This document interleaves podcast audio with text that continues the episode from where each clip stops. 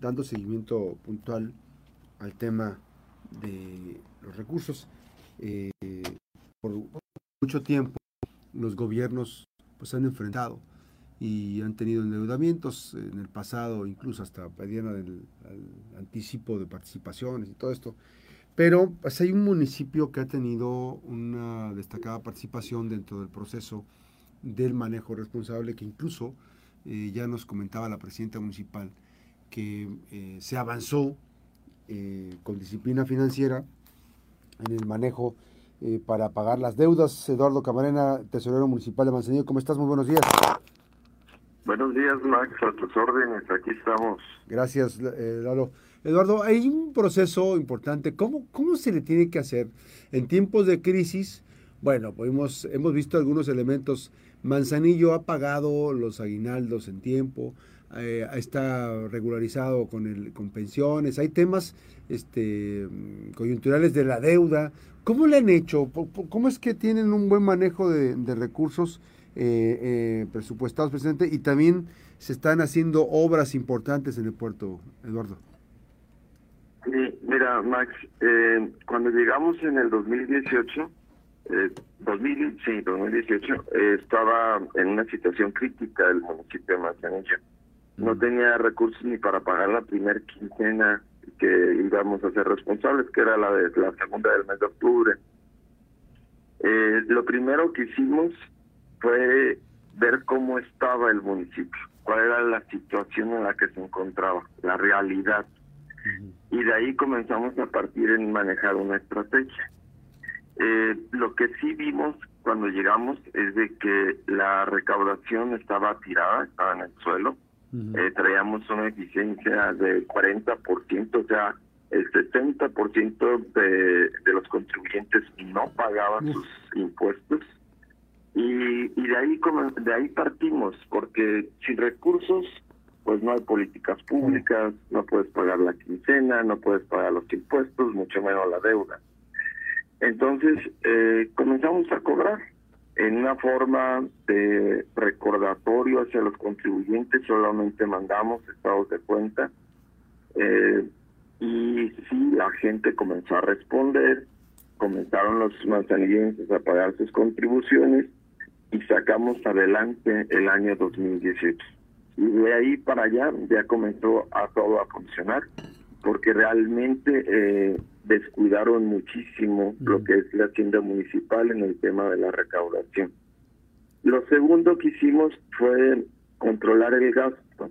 Eso fue muy importante, o sea, había muchas fugas de recursos. Eh, lo que hace el presidente de la República al cerrar varias llaves en el país. Eh, ya viste que se cancelaron fideicomisos, eh, se dejó de mandar recursos eh, de ramos diferentes a estados y municipios, eh, con tal de que el gobierno pues tuviera esos recursos y la claridad de cómo está funcionando.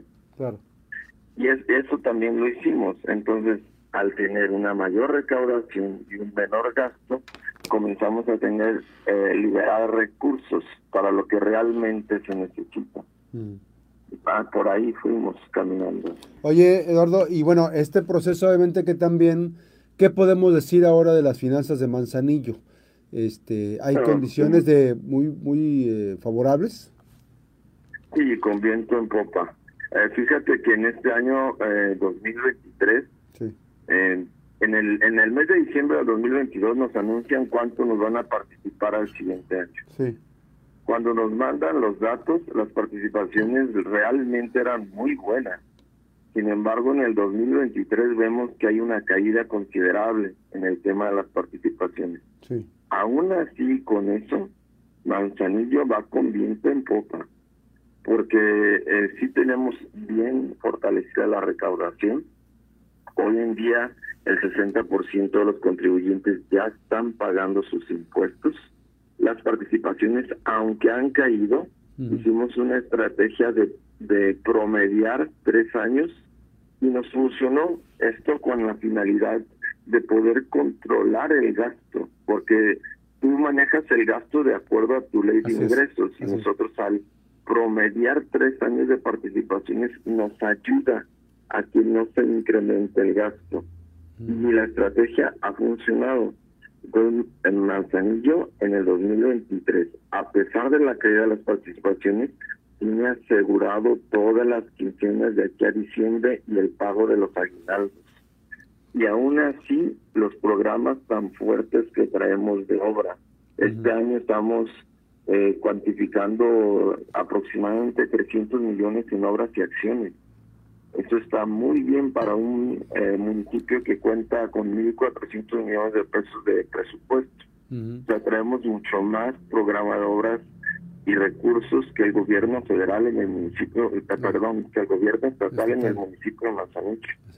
Oye, Eduardo, esa parte de, de los recursos, eh, ¿han cuidado también el endeudamiento? ¿Cuál es la calificación que tiene el ayuntamiento de Manzanillo?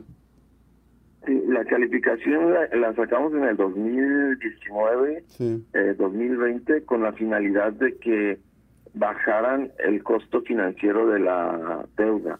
Y Manzanillo tiene A+, eh, digo, eh, en un comparativo como en la escuela, nos estamos más cercanos al 10 con esta calificación y esto nos ayuda muchísimo, ¿eh? O sea, ven a Manzanillo inversionistas con esa calificación y puede resultar atractivo. Las calificadoras no solamente ven el tema financiero, ven muchas más acciones para poder sacar ese tipo de calificación, el fortalecimiento de las finanzas, la seguridad pública, el manejo de la deuda, todo lo ven para poder tener una calificación como esa. Y Mantenida la tiene y la vamos a refrendar, ya, ya la refrendamos un año y este año vamos a refrendarla otra vez. la hemos sacado con HR Okay. Oye, este, Eduardo, en esta, en este proceso, obviamente, ¿cómo piensa el ayuntamiento? ¿Cómo desde las, desde las finanzas que, te compete a ti el trabajo, cómo se está construyendo el, proceso? ¿Le tienen, le sacan la vuelta a los préstamos, a los, al, endeudamiento, o tendría que ser solamente para acciones muy específicas eh, eh, eh, este, y sobre un, un, un periodo este anual, digamos, en el, ejercicio fiscal de un, de un año? La deuda no está contemplada en los planes eh, estratégicos. No es, no es importante. No, es no es importante la deuda. O sea, ustedes no, la deuda no la ven como una opción. No, no la estamos viendo como una opción. Yo siento que Manzanillo se puede rascar con sus propias uñas. Así es. Eh, la deuda, pues ahora, en este año, con las tasas de interés tan elevadas, desviarías muchísimos recursos para el coste financiero. Muchísimo. Entonces, mejor hacer más acciones y esperar, esperar a que las condiciones eh, crediticias sean otras.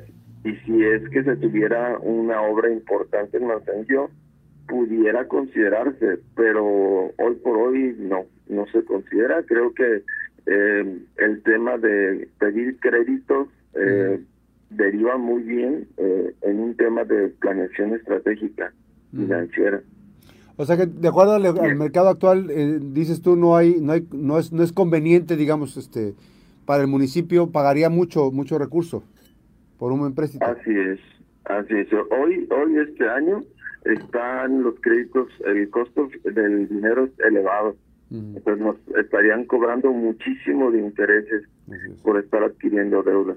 Oye, es mejor no hacerlo. Eduardo, y, cómo está el tema de, de, la deuda, de los compromisos? Este, ¿Cómo va la deuda histórica que no, que no fue con ustedes? O sea, ustedes llegaron a pagar los platos rotos. ¿Cómo van con el pago? Así es, mira, eh, se pidieron mm, más de 200 millones de pesos en administraciones pasadas en temas de créditos sí. Eh, que se van a seguir pagando. Hay un crédito que hasta el 2034 vamos a terminar de pagar, eh, otros en el 2028. Eh, cuando llegamos había aproximadamente 125 millones de pesos en los saldos de esos créditos. Actualmente andamos en abajo de 67 millones.